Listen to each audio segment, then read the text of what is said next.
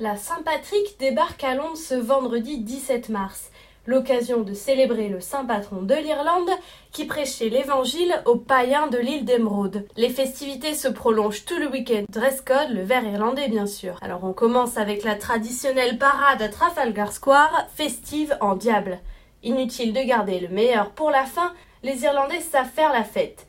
Si bien d'ailleurs qu'ils ont une expression intraduisible pour définir leur convivialité, le crake. À défaut d'en prendre la mesure à travers des mots, faites-en l'expérience à l'occasion de la parade de Saint-Patrick. Rendez-vous le dimanche 19 mars à Piccadilly vers midi pour un défilé jusqu'à Trafalgar Square. Le cinéma irlandais a aussi planté son fanion sur la scène mondiale du 7e art. En témoignent les nominations aux Oscars des longs métrages comme Brooklyn ou Room. Du 17 au 19 mars, Londres accueille le festival du film de la Saint-Patrick, entièrement consacré aux productions irlandaises.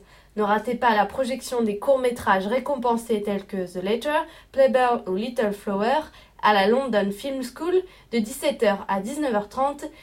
Pour finir, les pub crawls. Saint-Patrick est une fête chrétienne, mais donne parfois lieu à des célébrations moins pieuses et plus arrosées. Les pub crawls, ou baratons en français, consistent à faire la tournée des bars, des pubs, d'une même rue, d'un quartier ou d'une ville. Ainsi, dès le 17 mars, pour 20 pounds en moyenne et à condition d'avoir 18 ans, commence un pèlerinage éthylique dans les différents crawls dont Londres foisonne en ce moment, comme au Sauce Zebrano ou le Translate Café Bar. Attention à l'abus de pinte tout de même.